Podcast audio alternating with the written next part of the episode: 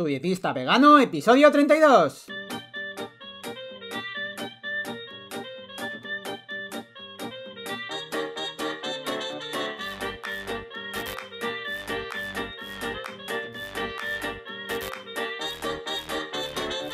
Hola, ¿qué tal? Muy buenas a todas y a todos. Bienvenidas y bienvenidos al podcast de Tu Dietista Vegano, el podcast en el que yo, Sergio Guayar, voy a comentar conceptos, estrategias, mitos y noticias sobre nutrición y veganismo.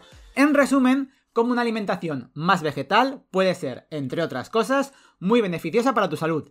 Y como siempre os digo, antes de empezar, si tenéis cualquier duda sobre nutrición, cualquier pregunta, si veis pues la típica noticia que hay en cualquier periódico sobre todo esto es internet, que pues dices, ¿qué, ¿qué, me está queriendo decir esto? No sé si es verdad o no, me escribís desde tudietistavegano.com barra contactar, yo por supuesto os responderé y si me parece un tema muy importante o muy impactante, lo comentaré aquí en el podcast.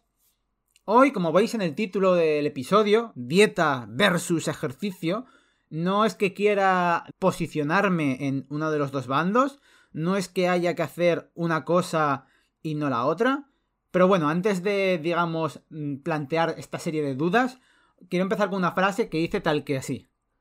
Comer es más fácil que moverse. Me explico.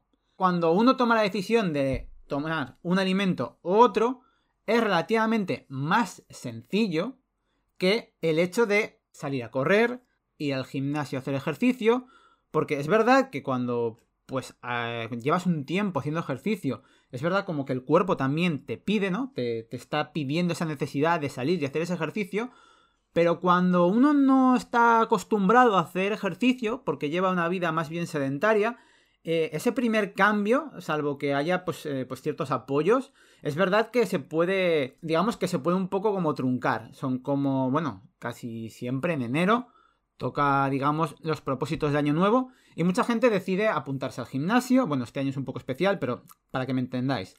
Pues apuntarse al gimnasio, voy a dejar de fumar, son esos eh, propósitos de año nuevo, me voy a cuidar más.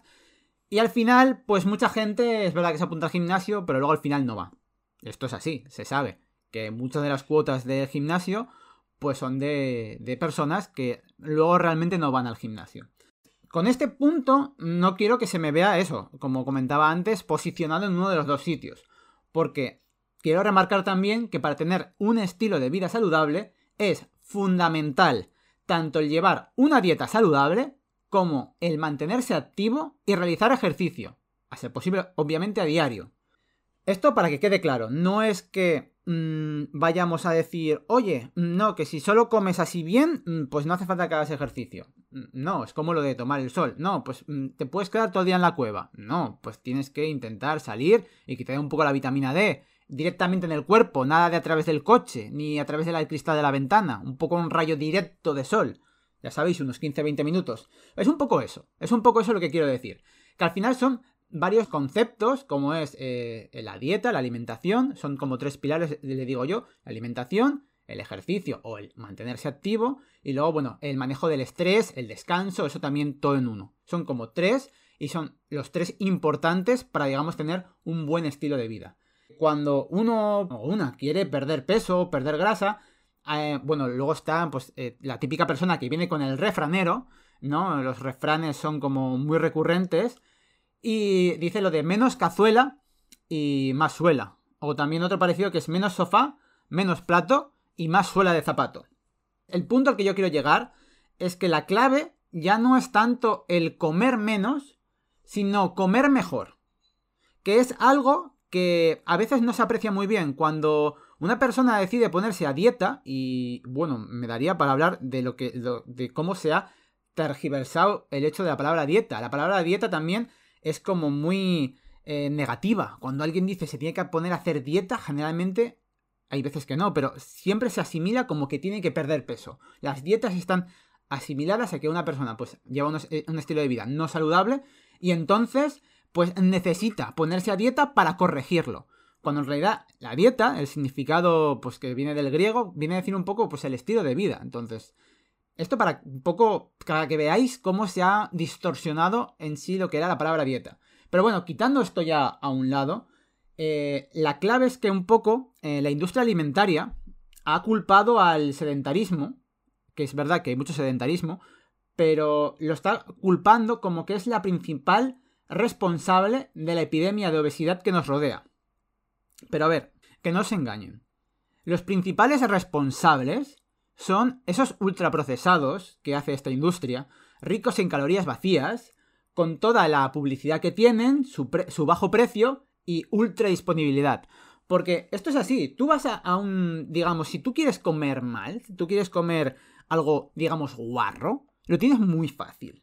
Porque está en, todas partes. Tú vas a un kiosco y tienes, pues, eh, pues o caramelos, o, snacks de barritas, chocolate, lo que sea. Vas a una gasolinera y lo tienes. Vas a cualquier parte, ¿no? Y tienes, pues, estos productos. Bueno, los supermercados yo ya ni os lo digo. Además, muchas veces, al lado de lo que son las, cajeras, donde están ahí eh, para pasar y cobrar, tienes allí, pues, como unos pequeños estantes en donde, siempre tienes el típico caprichito de, ay, que no se te olvide coger esto.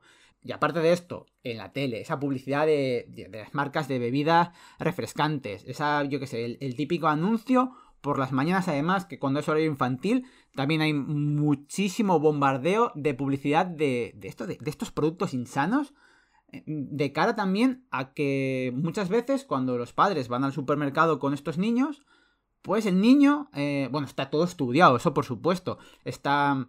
Eh, los huevos Kinder, para que os hagáis una idea, están a la altura de los niños y no es precisamente para que tú tengas que agachar el lomo cuando lo quieres comprar. Ellos saben que si tú quieres comprarte eso, lo vas a ver y te vas a agachar. Pero eso está a la altura de los niños para que el niño lo coja y lo meta en la cesta.